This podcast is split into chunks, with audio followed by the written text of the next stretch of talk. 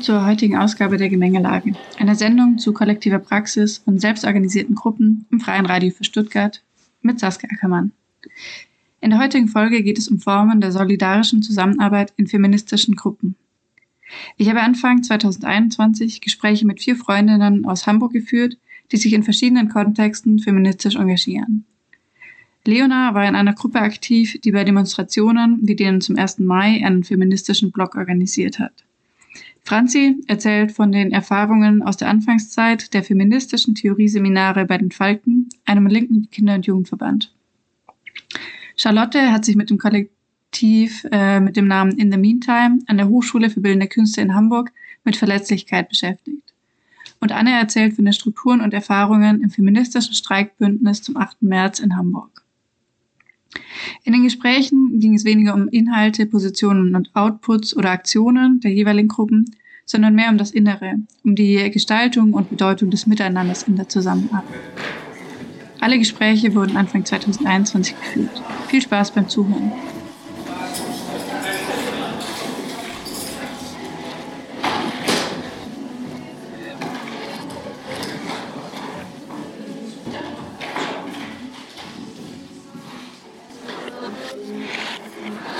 Okay, wollen wir starten mit deinen Erfahrungen von der Bloggruppe? Ja, gerne. Ich kann einfach mal so grob den Kontext erklären, wie wir uns gegründet haben. Sehr gerne. Und zwar ist es ein Zusammenschluss gewesen von verschiedenen FreundInnen, die sich ähm, überlegt haben, dass sie gerne auf der 1. Mai-Demonstration einen Flinters-Blog haben wollen, weil gerade auch 1. Mai-Demonstrationen häufig sehr männlich dominiert sind und wir es da wichtig fanden, diesen Blog zu gründen. Und da haben sich dann verschiedene Personen noch dazu gesellt und daraus hat sich dann, also es war ein äh, auch relativ erfolgreicher Blog, das war ganz cool. Ähm, und dann hat sich danach in der Reflexionsrunde haben ein paar Leute gesagt, ja, dass sie auch Lust hätten darauf, regelmäßig Sachen zu organisieren und stattfinden zu lassen. Und daraus hat sich dann eine kleine Gruppe entwickelt, die sich in regelmäßigen Kontexten getroffen hat und im Großen und Ganzen eigentlich sich erstmal viel mit sich selbst beschäftigt hat und ähm, Texte gelesen hat und sich mit politischen Kontexten beschäftigt hat. Ja, ich glaube, wir kommen auch gleich nochmal darauf zu sprechen, was es heißt, äh, ihr habt euch mit euch selbst beschäftigt. Kannst du erst noch ein bisschen was zu der Struktur sagen? Wie, also habt ihr euch regelmäßig getroffen? Wie waren die Treffen organisiert? Gab es bestimmte quasi Rituale oder sich wiederholende Elemente, Tagesordnungen? Ähm, genau, solche Sachen. Ähm, wir haben uns, ich meine, einmal im Monat oder alle zwei Wochen getroffen. Da bin ich mir auch nicht mehr so ganz sicher, weil es jetzt auch leider schon was länger her ist. Und wir hatten immer festgelegt, also wir hatten immer einen festen Tag, an dem wir uns getroffen haben und eine feste Uhrzeit und einen festen Ort. Also es war so, das Setting war immer gleich und am Ende jeder jedes Treffens haben wir festgelegt, wer fürs nächste Mal die Vorbereitung übernimmt. Das heißt, sich schon mal Gedanken macht, was könnte irgendwie eine Tagesordnung sein, Themen, mit denen wir uns beschäftigen wollen. Und wer übernimmt die Moderation beim nächsten Mal. Und wir hatten, jede Runde hatten wir, bevor wir gestartet haben, haben wir immer eine kleine Runde gemacht zum Thema, wie geht es mir gerade, welche Themen sind mir gerade wichtig. Und am Ende nochmal eine Abschlussrunde, ähm, wo wir darüber gesprochen haben, wie es uns nach der Sitzung, nach dem Treffen geht und aber auch, wie uns zum Beispiel die Gesprächskultur gefallen hat oder welche Dinge uns wichtig waren und aufgefallen sind. Okay. Ähm, ja, du hast erzählt vorhin schon, dass es dann für euch oder für dich auch eine wichtige Erfahrung war, also sowohl die Gruppe, also diese Treffen an sich, aber dann auch auf den Demos, dass es besonders war, dass ihr irgendwie so einen Zusammenhalt hattet oder dass du dich da gut aufgehoben gefühlt hast. Kannst du dazu ein bisschen erzählen, ja, warum du dieses Gefühl hattest? Fürs Erste waren ganz viele Leute, die ich da war. Kannte ich zwar ein paar schon, aber habe da auch super viele neue Leute kennengelernt und es war sehr schnell ein sehr enger Zusammenhalt und ein großes Vertrauen da, was, glaube ich, viel dadurch kam, dass wir uns, während wir uns ähm, getroffen haben, viel miteinander beschäftigt haben, also viel mit den politischen Themen, die uns gerade wichtig sind, beschäftigt haben. Ich super viel von unterschiedlichen Leuten gelernt habe. Ähm, und ich da einfach gemerkt habe, dass die Diskussionskultur zwischen uns total angenehm ist, weil ich wusste, ich kann Dinge sagen und ähm, kann, wenn ich irgendwie das Gefühl habe, eine Person sagt etwas, womit ich mich nicht identifizieren kann oder wo ich nicht übereinkomme, dass ich trotzdem Kritik äußern kann, ohne dass es persönlich angreifend ist. Und dadurch waren super fruchtbare Diskussionen da, was nicht bedeutet, dass wir uns nie gestritten haben oder dass wir nie Meinungsverschiedenheiten hatten, aber dass es auf eine sehr angenehme Art und Weise lief und das für uns alle klar war, es gibt auch immer eine Moderation und irgendwie jemanden, die die ähm, Verantwortung dafür hat, dass es irgendwie ein Gespräch aufkommt und keine Leute sich gegenseitig ins Wort fallen. Und dadurch habe ich ein riesiges Vertrauen zu denen aufgebaut und viele Freunde in, Freundinnen da auch drüber kennengelernt. Und für mich so ein total schöner Moment war, dass wir ein Jahr beim 8. März-Streik, wo wir auch teilweise mit in der Vorbereitung waren, dass es total angenehm war, weil ich wir zusammen die ersten Reihen der Demo gestellt haben und es super angenehm war, weil ich wusste, da sind Personen, auf die ich mich verlassen kann. Da sind Personen, von denen ich weiß, dass wenn irgendwelche Sachen gerufen werden, Chöre angestimmt werden, dass es keine Sachen sind, wo ich mich unwohl fühle, diese Dinge zu rufen, weil manchmal ist es ja auch auf Demonstrationen, dass man sich so denkt, wer hat sich denn diesen Quatsch gerade ausgedacht, sondern dass ich ziemlich sicher sein konnte, dass das einfach ein politischer Kontext ist, in dem ich mich wohlfühle und auch mit den anderen Personen, mit denen ich da auf dieser Demonstration war, einfach auch eine große Vertrauensbasis hatte. Und das hat mir sehr viel gegeben und eine sehr angenehme Situation für mich dargestellt. Ja, verstehe ich voll. Ich finde auch interessant, also weil du meintest, ihr habt angefangen, euch ähm, ja mit auch Theorie oder Texten zu beschäftigen oder euch mit so politischen Kontexten zu befassen. Und ich habe nämlich die Erfahrung gemacht, dass es also das schweißt ja auch zusammen. Ne? Also wenn man so eine regelmäßige Gruppe hat, wo man auch wirklich über Theorie spricht und zwar auch in so einem organisierten Rahmen. Also nicht nur mit Freunden mal beim Kaffee drüber reden, hey, ich habe neulich voll was Spannendes gelesen oder so zwischendurch äh, mal so zu schnacken, sondern so eine Regelmäßigkeit zu haben, mit der man sich tief mit Inhalten auseinandersetzt, dass das schon auch äh, so eine Bindung herstellen kann. Wobei das ja auch nicht also ich kenne das auch von so Wochenendseminaren oder so, dass es auch schnell passiert, wenn man ja intensiv miteinander arbeitet, dann entsteht dieses Drumrum von, man fühlt sich irgendwie, man vertraut einander oder man stellt auch so, man baut Freundschaften auf, dass das sehr leicht von selber geht. Würdest du sagen, dass es da auch so war oder ähm, ist dieser Zusammenhalt oder dieses Vertrauen ineinander auch durch andere Sachen gewachsen? Ich glaube, es ist eine Mischung aus beidem. Also uns war es super wichtig, als wir angefangen haben, uns zu treffen, dass wir ein gemeinsames Selbstverständnis haben. Und das hat bedeutet, da wir aus unterschiedlichen Kontexten kamen, uns auch inhaltlich mit verschiedenen Themen zu beschäftigen, weil einfach ähm, auch unterschiedliche Wissensstände Stände waren und viele auch aus unterschiedlichen politischen Kontexten einfach dazugekommen sind und wir dann gesagt haben, naja, wenn wir konkret zusammen als Gruppe arbeiten wollen, müssen wir wissen, worauf wir uns einigen.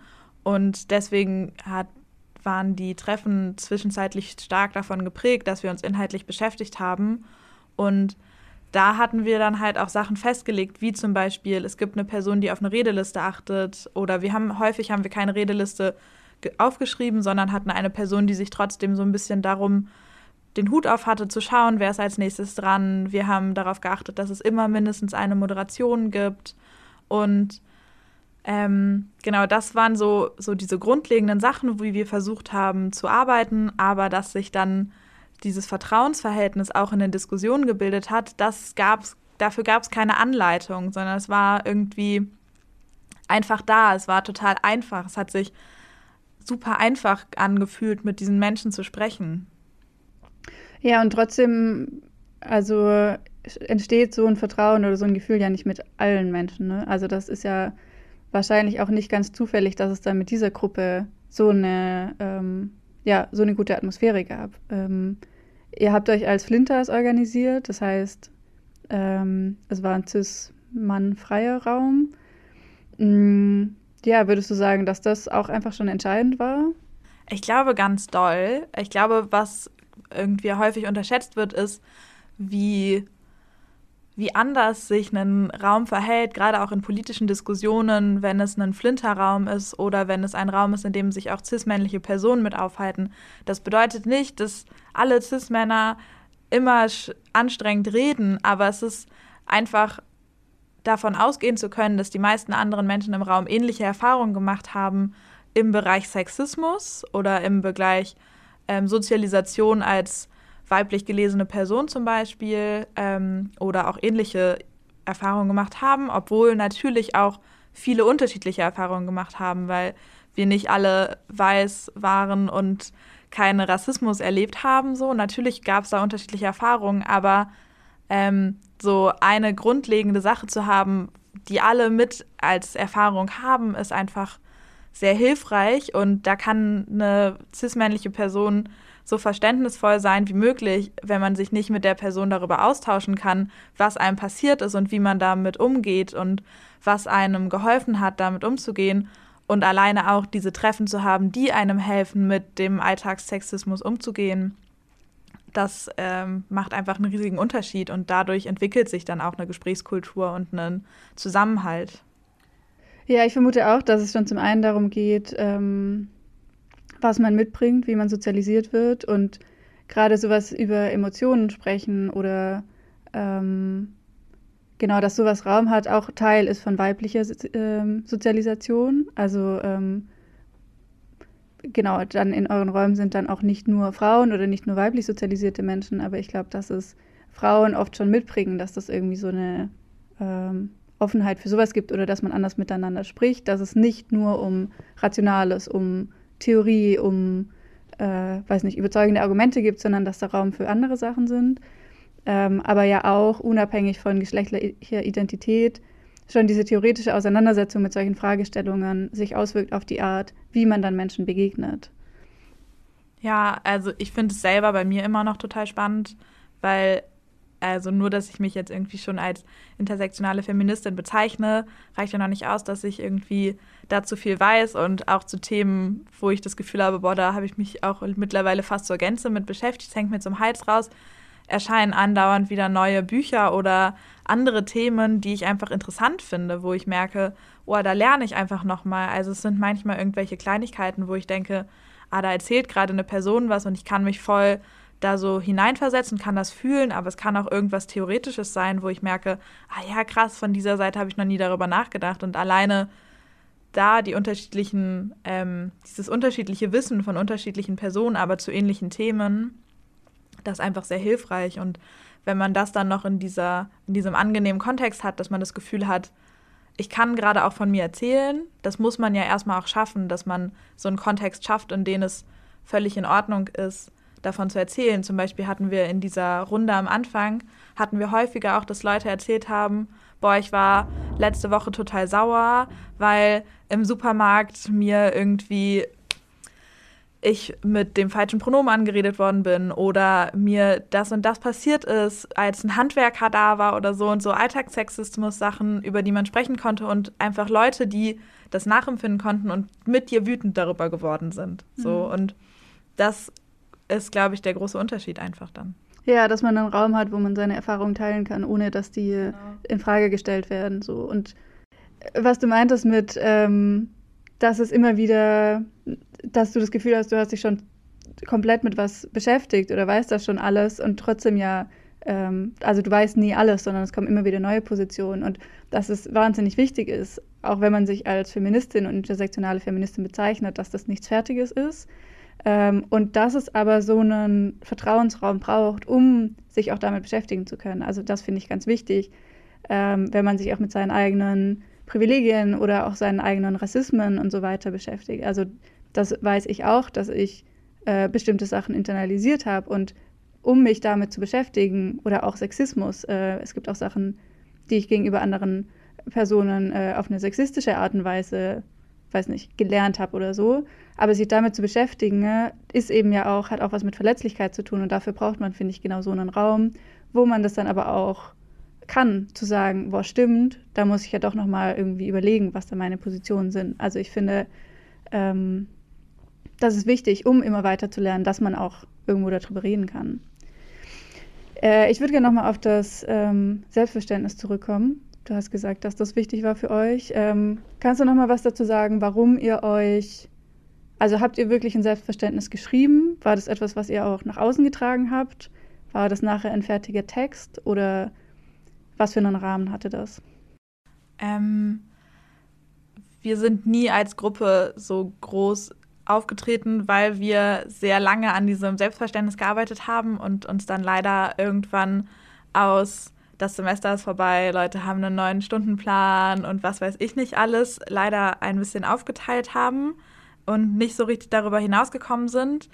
Wir haben nicht ein Selbstverständnis in der Form geschrieben, sondern wir wollten ein Selbstverständnis in der Form haben, dass wir wissen, wenn wir mit Leuten zusammen unterwegs sind, ähm, wenn wir Veranstaltungen planen, wenn wir irgendwie sowas in die Richtung machen, dass wir einfach auf einem gleichen Wissenslevel sind und ein gleiches Verständnis von Themen haben. Und da haben wir dann angefangen, dass sich einzelne Personen die gesagt haben, das und das Thema ist mir im feministischen Kontext sehr wichtig. Die haben sich damit beschäftigt und wir hatten einmal ein Wochenende, was sehr schön war, wo wir ein ganzes Wochenende in den Räumlichkeiten, in denen wir uns getroffen haben, teilweise auch übernachtet haben. Und unterschiedliche Leute haben unterschiedliche Themen vorbereitet. Und ich erinnere mich noch total doll daran, dass zwei FreundInnen einen riesiges, cooles Plakat, was gefühlt im halben Raum lag, gebaut haben, auf dem die unterschiedlichen Bereiche und Themen zur Intersektionalität drauf standen und es auch mit eins der ersten Male war, dass ich mich mit mehr als nur der Begrifflichkeit beschäftigt hatte ähm, und die super viel interessante Sachen dazu erzählt haben und Texte mitgebracht haben, weil den beiden das Thema so wichtig war. Und ähm, da würde ich halt sagen, das ist bis heute immer noch hängen geblieben bei mir. Ja. Und das gab es zu unterschiedlichen Themen.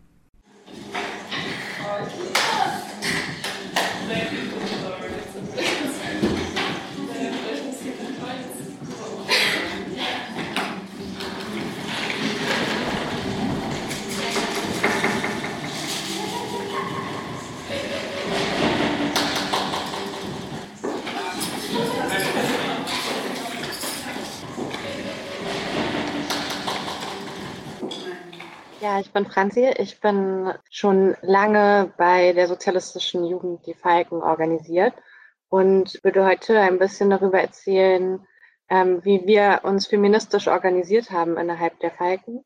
Die Falken sind ein linker Kinder- und Jugendverband und ähm, wir machen vor allem politische Bildungs- und Erziehungsarbeit.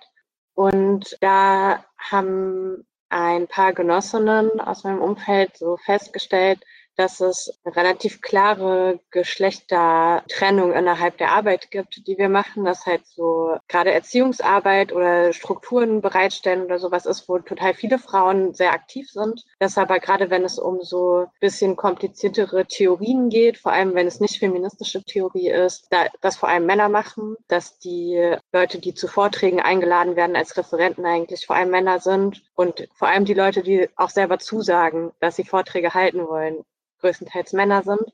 Und wir aber festgestellt haben, dass wir selber total das große Interesse auch zum Beispiel an marxistischer Theorie oder so haben und auch alle das Gefühl hatten, dass das wichtig ist für unsere Emanzipation als Frauen und aber auch irgendwie als Sozialistinnen und wollten uns dann nicht so damit zufrieden geben, dass äh, diese Theoriearbeit einfach nur bei den Männern bleibt und haben dann angefangen zu überlegen, woran das eigentlich liegt, dass wir das nicht so viel machen oder dass wir da so unterrepräsentiert sind. Und dann wurde beschlossen, dass wir ein Frauentheorie-Seminar machen, also ein Wochenendseminar für Frauen, die bei den Falken im gesamten Bundesverband organisiert sind, ähm, wo wir zusammenkommen und uns Theorie gegenseitig beibringen, weil wir eigentlich alle relativ viel schon irgendwie uns mit Sachen beschäftigt haben und immer wieder von Genossinnen gehört haben, die sich auch mit total viel Sachen beschäftigt haben, aber eigentlich nie so zusammengekommen sind, um uns mal darüber auszutauschen und ähm, das so zusammen zu lernen. Und hatten dann die Idee, für so ein erstes Seminar zum Thema zu machen,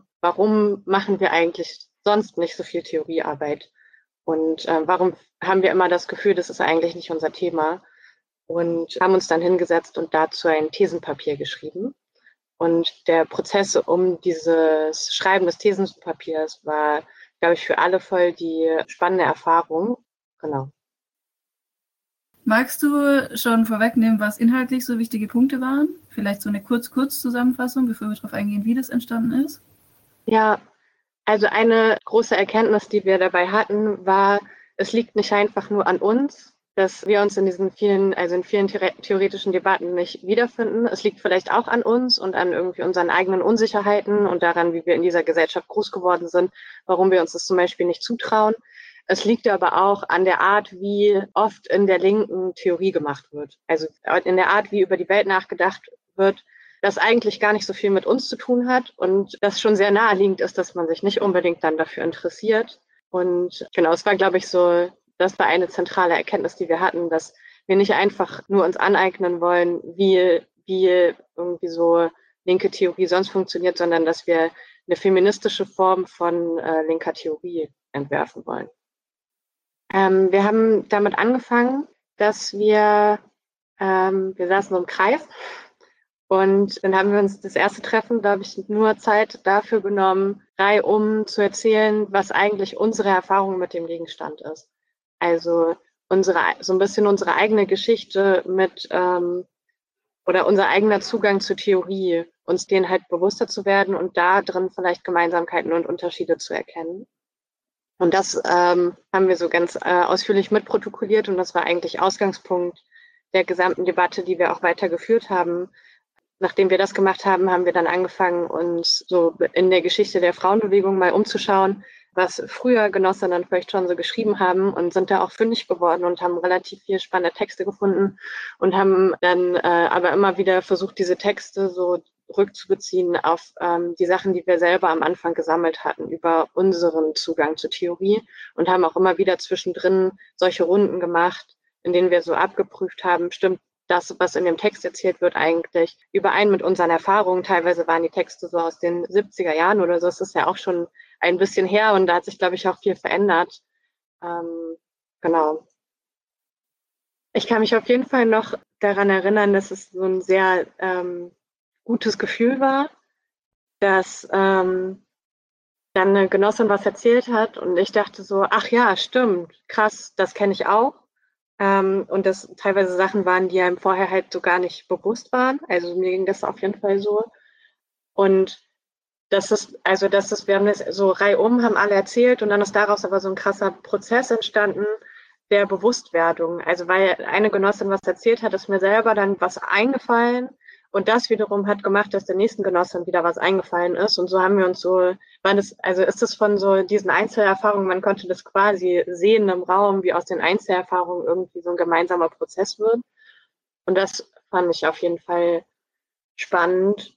Und gleichzeitig war halt auch total spannend, dass es auch unterschiedliche Erfahrungen gab oder eben einen unterschiedlichen Umgang, also der Genossinnen auch mit ähnlichen Erfahrungen oder es auch unterschiedliche Möglichkeiten gab, sich zu dem zu verhalten, was, also was man so erlebt. Genau. Das ist vielleicht auch so eine Metaebene. Ja, und inhaltlich weiß ich noch, dass ähm, sehr viele das Gefühl geteilt haben, dass in dem Moment, ähm, wo man mal zu irgendwelchen äh, komplizierteren theoretischen Fragen was gefragt wird oder sogar als Referentin eingeladen wird und dass man dann, wenn man so auf dem Podium sitzt und versucht, das so zu erklären, denkt, die Hälfte der Leute im Raum wissen das halt eigentlich besser als ich oder hoffentlich kommt nicht raus, dass ich eigentlich gar keine Ahnung von dem Thema habe. Und dass eben selbst Genossinnen gesagt haben, die ich für unglaublich schlau und belesen gehalten habe und ich dachte, die wissen einfach alles über die Welt, dass selbst die das Gefühl hatten, oh Gott, hoffentlich kommt nicht raus, dass ich eigentlich gar keine Ahnung habe. Das fand ich auf jeden Fall schon ganz schön krass also wie tief irgendwie diese Verunsicherung sitzt. Ja. Also wir haben dann so ein paar ähm, Texte aus dem Bereich der feministischen Psychoanalyse gelesen, die ganz spannend war. Ich glaube, da kann man sich jetzt auch so drüber streiten, ob man jetzt deren ähm, Thesen teilt oder nicht. Zumindest war, gab, also war das für uns eine Möglichkeit, so unsere Erfahrungen da drin wiederzufinden. Und in der feministischen Psychoanalyse, da wird es dann halt irgendwie so hergeleitet über, also über so frühkindliche Sozialisation, welche Rolle spielen da halt so Geschlechterrollen. Da, darüber wird es dann argumentiert. Ja. Ähm, wir haben dann eigentlich meistens an den, also erstmal die Texte diskutiert und dann, also so geschaut, haben wir die eigentlich verstanden. Manche Sachen haben wir nicht so gut verstanden, da mussten wir das nochmal so zusammen uns erarbeiten. Ähm, ich glaube, zusammen haben wir die dann doch ganz gut verstanden und ähm, haben uns dann halt immer am Ende gefragt, stimmt das eigentlich? Also stimmt, trifft es das, was unsere Erfahrung ist? Ähm, trifft es das, was wir vorher schon auch zusammen gesammelt hatten? Ähm, oder geht es eigentlich am Gegenstand vorbei? Und dann ist uns so aufgefallen, dass die ähm, Sachen eigentlich ganz gut zusammengehen. Also auch die verschiedenen Theorien, mit denen wir uns dann beschäftigt haben, dass sie irgendwie auch ganz gut zusammengehen, obwohl die sich oft mit sehr unterschiedlichen Sachen beschäftigt haben. Genau. Waren diese Gespräche oder eure Treffen allgemein moderiert? Also gab es sowas wie eine Redeliste oder selbstmoderierende Methoden oder ja? Also eine Redeliste gab es, glaube ich, nicht. Ich kann mich, also ich weiß, dass wir halt ähm, immer auf den Treffen immer wieder auch darüber geredet haben, wie wollen wir jetzt darüber reden. Also dann zum Beispiel der Vorschlag kam, wollen wir jetzt erstmal noch mal eine Runde machen oder so, wie wir das eigentlich finden. Oder ähm, jemand dann halt so Fragen in den Raum gestellt hat, die Person, die vielleicht den Text vorbereitet hat, dann ähm, so Fragen in den Raum gestellt hat, mit denen wir über den Text diskutieren konnten, aber es gab nicht ähm, eine klare, also nicht sowas wie eine Geschäftsordnung. Ähm, aber wir haben schon auch darüber geredet, wie wollen wir jetzt eigentlich über das Thema reden. Ja. Das heißt, ihr habt das auch einfach zusammen immer entschieden. Also ja. ihr habt quasi gemeinsam moderiert. Okay. Ja, ich glaube, was wirklich wichtig war, ist, dass wir sehr viel ähm, Protokoll geschrieben haben und deswegen auch unsere Gedanken gut ähm, fokussieren konnten. Ähm, ja. Ich glaube, das, was ähm, ich vor allem das Wesentliche finde, ist, dass sowas, also das Abstrakte und das Konkrete miteinander vermittelt werden. Also irgendwie abstrakte Begriffe, Formeln über die Gesellschaft, dass die vermittelt werden mit meiner, mit meiner individuellen Erfahrung. Und ich glaube, es ist eigentlich nicht nur dann feministische Theorie, sondern halt revolutionäre Theorie. Und ich glaube, Theorie kann nur dann revolutionär sein, wenn sie irgendwie einen praktischen Nutzen für einen hat. Wenn ich da drin mich selber erkennen kann und genau daraus auch so praktische Schlüsse ziehen kann und überlegen kann, was, was ist jetzt eigentlich zu tun, wenn ich nicht will, dass es so bleibt, wie es ist. Und dafür reicht es halt nicht irgendwie Formeln über die Welt auswendig zu lernen, sondern ich muss halt rausfinden, was das für mich bedeutet. Und da wird, glaube ich, die Gruppe auch wieder voll wichtig, weil ich das auch an den anderen sehen kann. Also ich kann sehen, was das für meine Genossinnen bedeutet, wenn die über ihre Erfahrungen reden. Und ich kann dann über meine Erfahrungen reden. Und plötzlich wird auch eine ganz abstrakte Formel über diese Gesellschaft irgendwie praktisch relevant für uns. Und ich glaube, das ist halt eigentlich der Unterschied. Und also bei dem Punkt, den ich eben schon so ein bisschen ähm, angeteasert habe, dass wir festgestellt haben, dass es uns manchmal so schwer fällt, so Einzelteile aus der Welt rauszugreifen und die uns so dann theoretisch anzueignen und ähm, uns einen Begriff darüber zu machen, dass das halt eigentlich gar nicht ein Fehler von uns ist, sondern dass ja die Welt so funktioniert. Also es ist, es hängt halt alles mit allem zusammen und die Welt hängt halt auch mit mir zusammen. Und ähm, gerade wenn ich anfange, mir Gesellschaft anzuschauen, dann lässt sich halt Gesellschaft als Abstraktum sozusagen und die Individuen, die in ihr handeln, nicht voneinander trennen. Und eine Theorie, die das macht und Gesellschaft einfach nur als irgendwie so ein Gegenstand betrachtet, der irgendwie so kalt und tot ist, den man von allen Seiten so angucken kann, dann hat man, glaube ich, ganz viel über Gesellschaft nicht verstanden das ist, glaube ich, so ähm, am Ende voll der zentrale Punkt für uns gewesen, dass man eben auch Gesellschaft nicht verstehen kann, wenn man seine eigene Verstricktheit darin nicht versteht. Und um seine eigene Verstricktheit darin zu verstehen, muss man halt anfangen, auch über sich selber zu reden. Und das ist, glaube ich, das, was feministische Theorie ausmacht. Und ich glaube, das ist auch das, was eine revolutionäre Theorie ausmacht.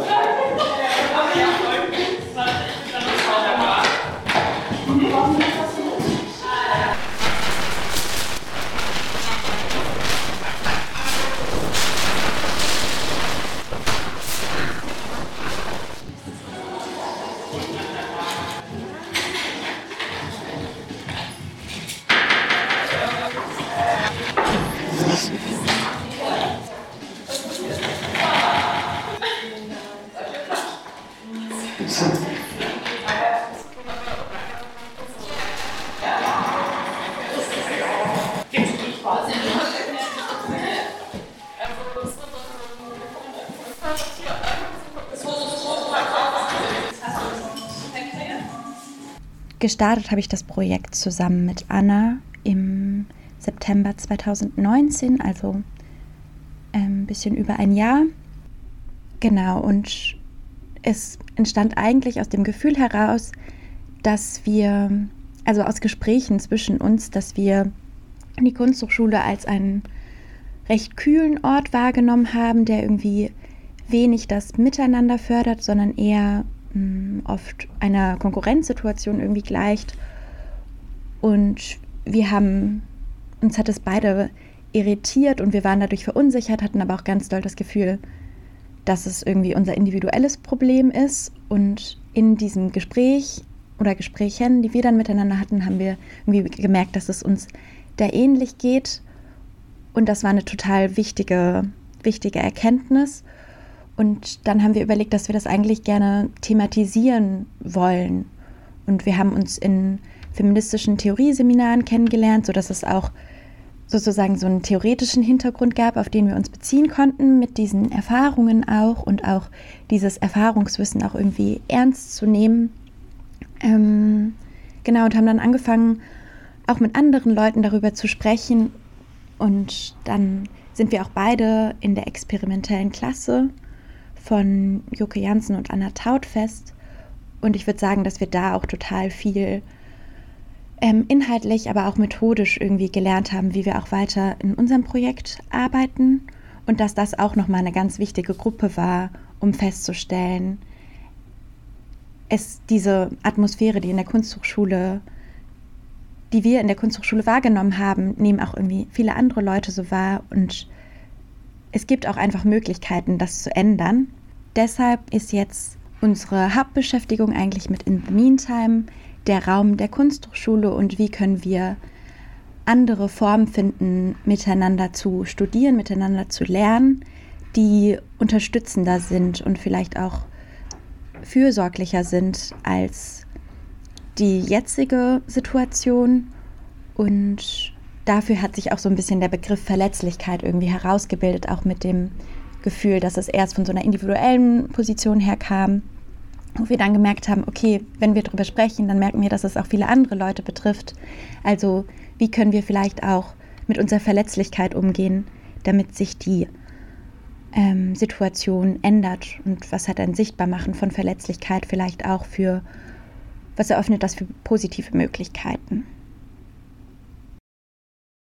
Der Begriff Verletzlichkeit ist, glaube ich, in so einem Hochschulkontext erstmal ungewöhnlich oder wird nicht so viel verwendet, aber in feministischen und in behinderten Diskursen ist ja schon sehr viel diskutiert worden und irgendwie sehr präsent. Allerdings sind das immer noch Diskurse und ich würde besonders sagen, dass der behinderte Diskurs besonders äh, marginalisiert ist, die halt einfach nicht viel gehört werden oder nicht im Kanon, im akademischen Kanon aufgenommen sind und dass deshalb auch dieser Begriff der Verletzlichkeit irgendwie erstmal sowas sehr undefiniertes, vielleicht auch eher unakademisches ähm, hat. Genau, und als wir dann aber angefangen haben, mehr darüber zu lesen, haben wir erstmal gemerkt, welche Menge an Material eigentlich schon ähm, dort vorhanden ist. Und genau, ich würde sagen, da war Disability Justice und Care Ethics waren auf jeden Fall so wichtige Bezugspunkte für uns dabei, um uns diesem Begriff anzunähern. Und ich glaube auch, dass jetzt halt während der Corona-Pandemie einfach nochmal viel mehr dieser Begriff besprochen wird, genauso wie Care, wie Interdependenz und so weiter. Ich würde sagen, das waren sehr lange auch eigentlich marginalisierte ähm, Diskurse, die jetzt halt in den Vordergrund treten. Ich glaube, wir denken über Verletzlichkeit vor allem auf zwei unterschiedliche Arten und Weisen nach. Einmal den Begriff, dass Verletzlichkeit bedeutet, ein Ausgesetztsein äußeren Einflüssen gegenüber und vielleicht auch Gefahren mm, und so eine Form von, von Schutzlosigkeit dem gegenüber, was auf jeden Fall, würde ich sagen, so eine, ja, einfach ein negatives Gefühl ist, dieses Ausgesetztsein was oft, würde ich denken, aufgrund von fehlenden Infrastrukturen passiert, dass manche Menschen vielleicht auch Leiden oder Gefahren stärker ausgesetzt sind, also was auf jeden Fall auch mit so Strukturen zu tun hat, in denen wir uns bewegen. Mm. Und dann einmal noch Verletzlichkeit mehr auf die Art und Weise, wie wir es vielleicht in dem Projekt in the Meantime verwenden wollen oder worauf wir hinaus wollen, wenn wir über positive Perspektiven auf Verletzlichkeit reden, dass es, dass wir in der Vergangenheit erlebt haben, dass es uns gut tut, über Situationen zu sprechen, die uns verunsichert haben, in denen wir uns vielleicht als schwach wahrgenommen haben oder als unsicher und weil durch diesen Schritt irgendwie dann nochmal so ein Umgang damit möglich wird. Also indem wir uns in einem Raum, der auf irgendeine Art für uns sich sicher anfühlen muss, das ist, glaube ich, hierbei auch auf jeden Fall sehr wichtig, in ein Gespräch darüber kommen und uns so weniger allein und isoliert mit dieser Erfahrung irgendwie fühlen, sondern ähm, ja, es einfach einen Austausch darüber gibt und auch immer mehr dieses Bewusstsein, was ich glaube ich immer noch nicht vollständig verstanden habe, dass es so vielen Leuten so geht und auch Leuten, von denen ich es überhaupt nicht erwarten würde, dass sie sich auch immer wieder in Situationen halt verletzlich, hilflos, schutzlos fühlen. Ähm, und dass dieses, dass dieser Austausch dann aber irgendwie so einen Moment ist, wo man eine Handlungsfähigkeit vielleicht auch bekommt und irgendwie kollektiv schauen kann, wie möchten wir jetzt damit umgehen, dass wir uns alle in diesem Umfeld so und so fühlen? Gibt es da nicht Möglichkeiten, irgendwie was anderes zu machen? Also das als Ausgangspunkt von, von einer Handlung zu verstehen. Und ich glaube, genau, dieses Gefühl an der Kunsthochschule irgendwie, sich verunsichert zu fühlen von diesen Codes, ähm, von auch einer bestimmten Coolness, von einer Kühle, Individualismus, Konkurrenz, das sozusagen als Ausgangspunkt zu nehmen, um sich wieder mit anderen Leuten zusammenzuschließen und um zu überlegen, wollen wir das jetzt gerade eigentlich wirklich übernehmen? Ähm, oder können wir mit diesem Gefühl vielleicht auch irgendwas anderes machen? Und vielleicht noch eine Sache, die ich auch aus der experimentellen Klasse mitgenommen habe, die auch ganz eng mit dieser Fragestellung bei In the Meantime verknüpft ist. Ähm, dieser angstfreie Lernraum, über den auch, ähm, also ich glaube, das war sogar in dem Ausschreibungstext von der Klasse, als die beschrieben wurde, ähm, genau, dass es, dass es darum auch viel geht. Wie können wir irgendwie, vielleicht ist es das, was ich meinte mit fürsorglicheren Raum, wie können wir miteinander umgehen, dass sich alle mit ihren Bedürfnissen und mit ihren Vorstellungen irgendwie wohlfühlen oder dass es da nicht so eine Wertigkeit gibt. Ähm, genau, wer teilnehmen darf und wer nicht und wer gesehen wird und wer nicht. Ja, ihr habt ja regelmäßige Arbeitstreffen und eure Arbeit ist auch, dass ihr Veranstaltungen für öffentliches Publikum macht, also für Leute von der Hochschule. Ähm, und mich interessiert jetzt aber erstmal, wie ihr eure eigenen Arbeitstreffen so gestaltet. Also wenn ihr euch trefft, um euch einfach zu besprechen, um was zu planen oder vorzubereiten, wie geht ihr davor? Und was ist allgemein wichtig für euch, um eurer Zusammenarbeit Struktur zu geben? Mhm, du hast es am Anfang eigentlich schon gesagt, genau, wir haben regelmäßige Arbeitstreffen und die sind eigentlich auch vorher schon klar. Also wir haben, also das ändert sich dann auch immer mal wieder, an welchem Tag wir uns treffen und so weiter, aber an sich legen wir die Wochentage und die Zeiten und meistens auch schon die Dauer der Treffen vorher fest. Und ich glaube, das ist mittlerweile auch für uns alle irgendwie total wichtig geworden, dass es so, dass wir uns darauf einstellen können, dass es nicht jedes Mal neu besprochen wird, dass dieser Terminfindungsprozess irgendwie nicht mehr so aufwendig ist und dass es diese Regelmäßigkeit hat. Ähm, auch wenn vielleicht jetzt gerade keine konkrete Veranstaltung ansteht, dass, dass wir einfach in einem Kontakt sind und in einem Gespräch über diese Themen.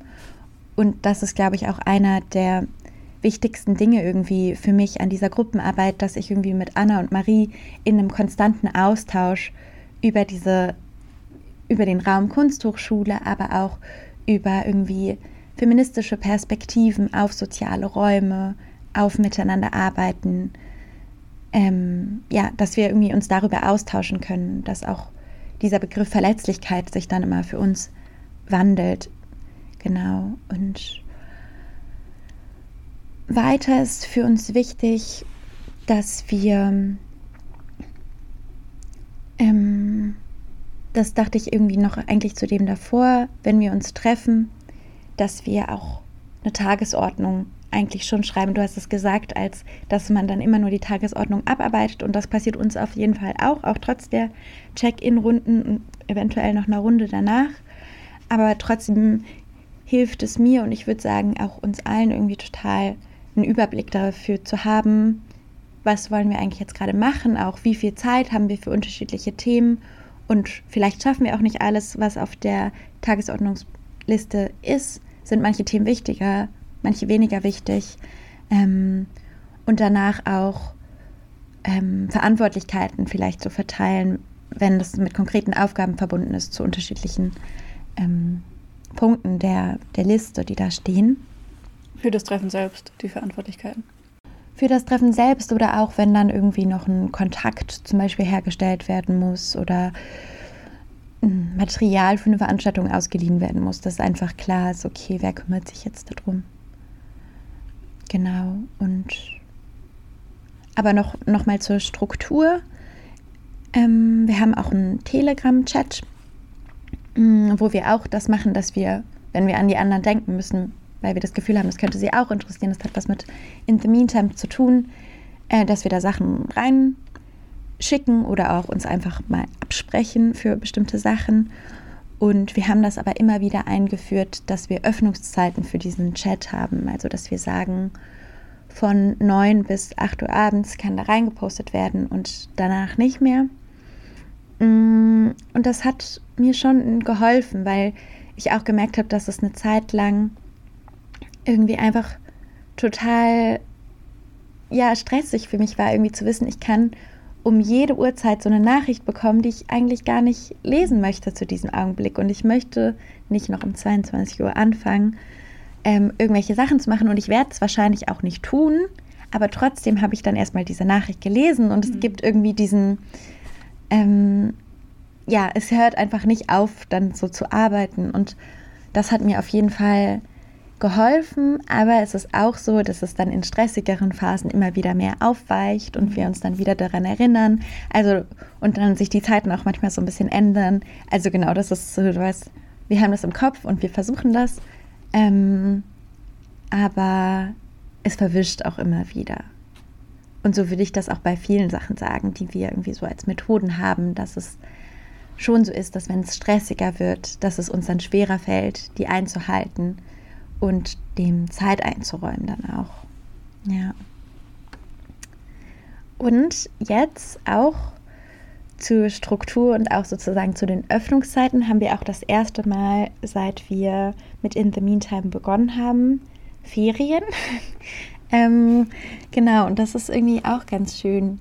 Also wir haben so, ich würde sagen, um den Mitte Dezember vielleicht auch 20. Dezember angefangen mit den Ferien und haben jetzt einen Monat lang Ferien und keine Treffen in dieser Zeit und auch eigentlich keine Absprachen zu In the Meantime, was dann auch wieder nicht ganz geklappt hat, ähm, weil dann auch einige Sachen dazwischen gekommen sind, die irgendwie schneller geklärt werden mussten. Aber das ist die Idee und das finde ich auch irgendwie, ich habe gemerkt, dass es mir auch gut getan hat, auf jeden Fall. Und ähm, genau, dass ich mich jetzt oder dann auch wieder mehr auf den Neustart irgendwie freue. Also, dass es auf jeden Fall auch so mal wieder Zeit braucht, um irgendwie mehr Energie zu tanken. Ja, wie, wir haben ja schon kurz darüber gesprochen, dass es voll wichtig ist, so Auszeiten auch zu haben. Wie geht ihr denn auf lange Sicht, also ähm, ihr arbeitet jetzt seit ein bisschen mehr als einem Jahr zusammen, mhm. wie geht ihr damit um, dass mal die Luft raus ist. Wie achtet ihr darauf, dass ihr motiviert bleibt und irgendwie da auch an dem Projekt weiterarbeiten könnt? Genau, also ich glaube, das hat auch schon viel, also wir versuchen einiges auch schon in diesen, in den Strukturen von den Treffen aufzufangen, sozusagen durch diese Check-in-Runde und so, worüber wir schon gesprochen haben. Aber was auch wichtig, glaube ich, ist, um auch vielleicht das, was wir machen, so ein bisschen in Etappen einzuteilen, ist, dass wir uns wenn wir ein Projekt abgeschlossen haben oder wenn eine Veranstaltung stattgefunden hat, danach nochmal Zeit nehmen, irgendwie zusammenzutragen, wie das jetzt für uns war, was wir fanden, das gut gelungen ist, was wir fanden, das nicht so gut gelungen ist.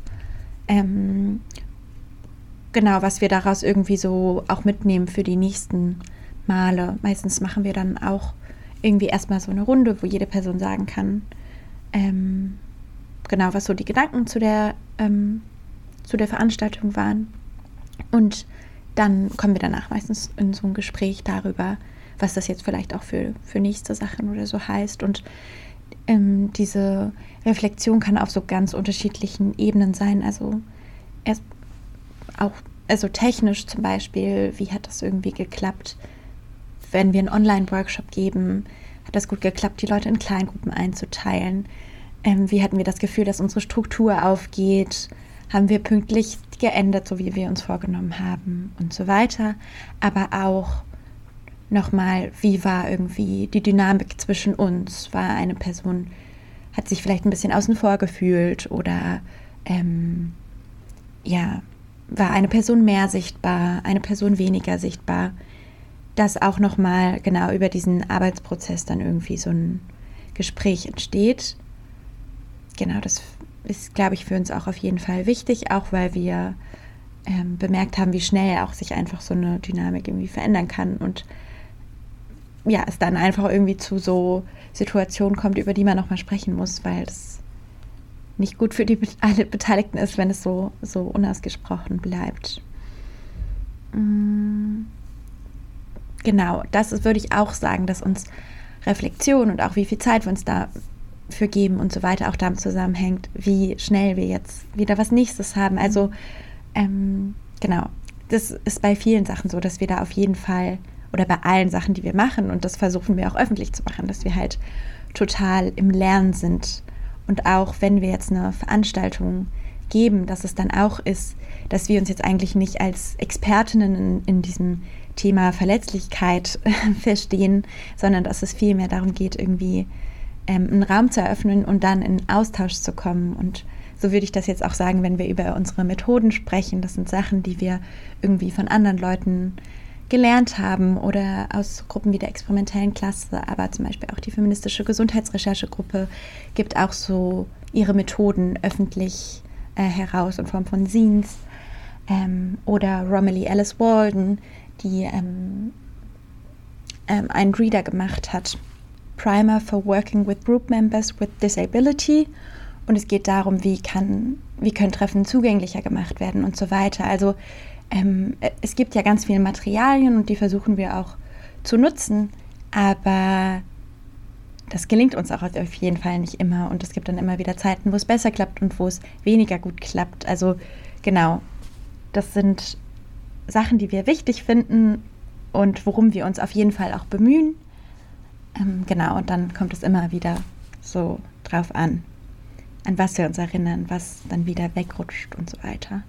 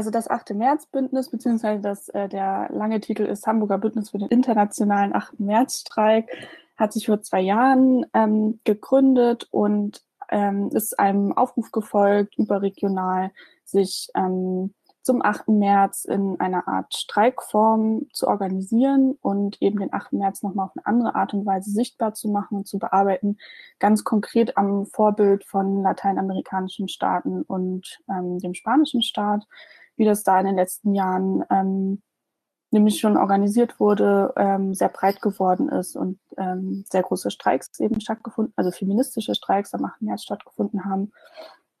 Und in, genau, das, da gab es den Versuch, das ähm, auch in andere Länder in Europa zu holen und ähm, da eine Organisierung zu starten.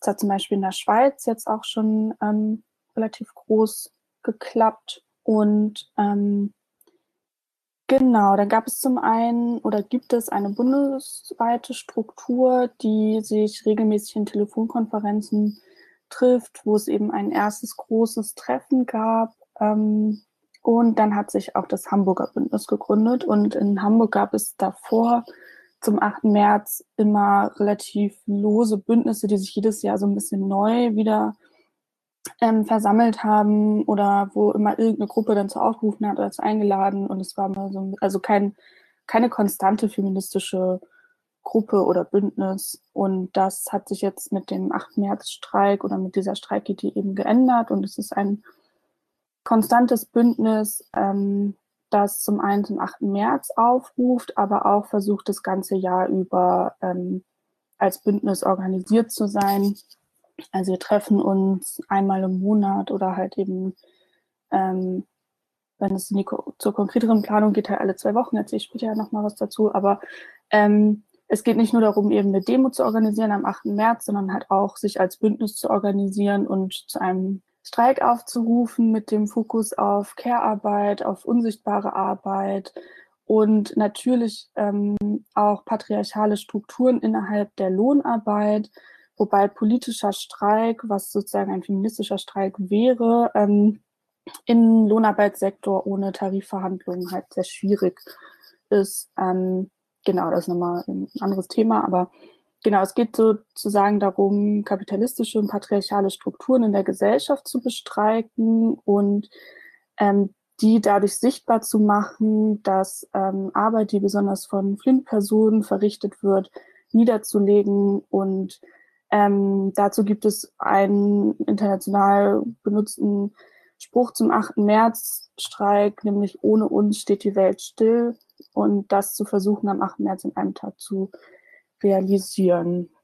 Ähm, eigentlich ist es immer so, dass mindestens zwei Personen ein Treffen vorbereiten, also dass wir nicht so zusammenkommen irgendwo und dann erstmal zu überlegen, was wollen wir überhaupt besprechen, sondern ähm, das ist halt irgendwie mit, wenn wir mal 40 Leute sind, ist das oder 50 sogar, dann ist das einfach sehr unpragmatisch und ähm, deswegen gibt es immer zwei Leute, die das vorbereiten, eventuell die Tagesordnung vorab schon rumschicken und ähm, auch festlegen, welche Person Protokoll schreibt, wer eine Redeliste macht und wer die Moderation macht. Also es gibt meistens diese drei Teilung in den Rollen. Ähm, genau, und dann fangen wir immer damit an, dass wir uns alle vorstellen, weil eben wie gerade schon gesagt, ähm, auch immer neue Leute mal dazukommen oder es auch eine, es gibt auch eine hohe Fluktuation und gleichzeitig gibt es ähm, ja viele, die zwar konstant dabei sind, aber auch mal einen Monat nicht da sind oder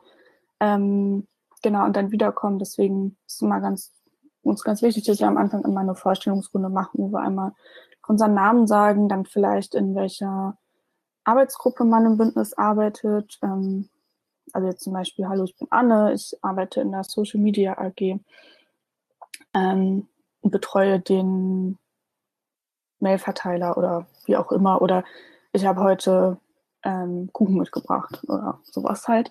Ähm, mh, genau, und ähm, ja, diese Aufgabenteilung hat sich irgendwie als ganz praktisch herausgestellt, weil eben so ein Dreierteam, was auch immer wechselt möglichst, ähm, einfach dann gemeinsam überlegt, welche Themen sind jetzt relevant ähm, oder auch bei, dass bei einem Treffen schon besprochen wird, das müssen wir beim nächsten Mal besprechen, also eine Art Themenspeicher erstellt wird.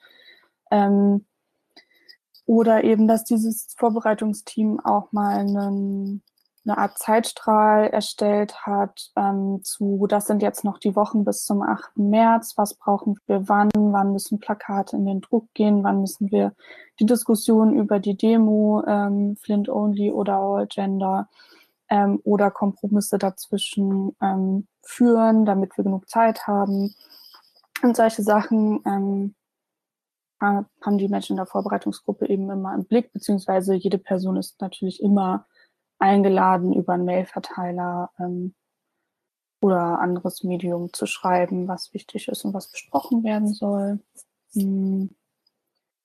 Genau, und dann ähm, ist die Moderation auch dafür zuständig, den Zeitplan, also für die zwei Stunden im Blick zu haben und die Themen durchzugehen. Und dann gibt es eben manchmal verschiedene Methoden, wie wir miteinander sprechen. Also, dass es zum Beispiel eine Runde gibt, wo wirklich jede Person einmal zu Wort kommt und sagt, was eine Meinung zu einem Thema ist. Oder dass sich einfach Leute melden und dann wird eine Redeliste erstellt. Ähm, dass, genau, dass wir uns möglichst nicht unterbrechen, sondern dass eben alle frei sprechen können und ausreden können und wir ähm, genau, dass das da nicht so ein Durcheinander gibt. Ähm, dafür finde ich die Redeliste immer sehr praktisch, weil man dann einfach weiß, wann man dran ist und fertig und ähm, genau. Und je nachdem, was für Inhalte dran sind, gibt es auch mal ähm, ja, also gibt es auch mal eine Situation, dass wir in Kleingruppen gehen oder in Zweiergespräche oder Flüsterrunden mit den SitznachbarInnen mh, mm, oder in Kleingruppen dann auch Plakate erstellen, die, die dann als Gruppe vorstellen. Also so ein bisschen so, so solche ähm, Moderationsmethoden, die man vielleicht auch aus anderen Kontexten kennt, benutzen wir da eigentlich auch. So, ja. Würdest du sagen, dass diese Techniken wie Redeliste und Moderation und auch, dass man stellt sich am Anfang vor, ähm, dass das gut funktioniert, also und dass es dazu beiträgt, dass es eine positive äh, Arbeitsatmosphäre ist, wo Leute auch offen sprechen können? Also ist das irgendwie eine nette Runde oder ist es doch sehr stark konzentriert auf, wir müssen hier ähm, was schaffen, wir müssen hier ähm, ja, arbeiten? Hm, ja, beides würde ich sagen. Ich glaube, es ist, geht schon darum, dass wir äh, unsere Treffen so gestalten, dass wir viel schaffen, dass wir ähm, einen guten Austausch haben, also auch einen Austausch, der auf eine Art produktiv ist ähm, und gleichzeitig auch nicht äh, nur darauf ausgelegt ist. Aber gerade so die Wochen vor dem 8. März, wo es ganz konkret um Aufgabenverteilung geht und wer kümmert sich um was, ähm, und dass wir gemeinsam zum Beispiel eine Plakatgestaltung entscheiden müssen. Also solche Sachen sind dann so sehr pragmatisch und dafür finde ich es auch ganz hilfreich, dass das Plenum dann auch so funktioniert oder dann halt unser Treffen. Und dafür finde ich diese Aufteilung auch ganz gut, vor allem wenn sich dieses Vorbereitungsteam auch immer konstant durchwechselt. Also im besten Fall, dass jede Person mal macht. Und ähm, es dadurch hoffentlich, oder das wünschen wir uns nicht, die Situation entsteht, dass immer eine Person, immer die gleiche Person zum Beispiel Moderation macht und man daraus so ein Gefühl bekommt, dass ähm, halt immer eine Person entscheidet, was da auf der Tagesordnung steht oder so. Mm, und in sozusagen, bevor wir alle in den mega Stress kommen, äh, also gerade ähm, nach März, wenn wieder mehr Ruhe ist oder halt im Sommer, ähm, finde ich es auch schön, wenn das eben so ein bisschen ähm, gelockert ist und wir mehr Zeit für Austausch haben und also inhaltlichen Austausch.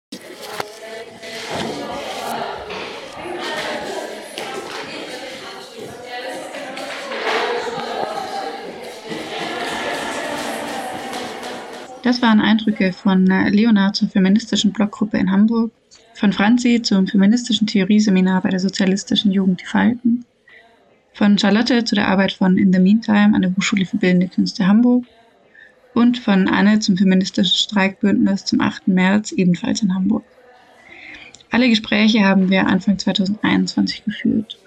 Ich möchte mich bei all meinen Gesprächspartnerinnen bedanken und bei euch fürs Zuhören. Das war die heutige Folge der Gemengelage zu feministischen Formen kollektiver Praxis und selbstorganisierten Gruppen. Verantwortlich für diese Sendung ist Saskia Ackermann.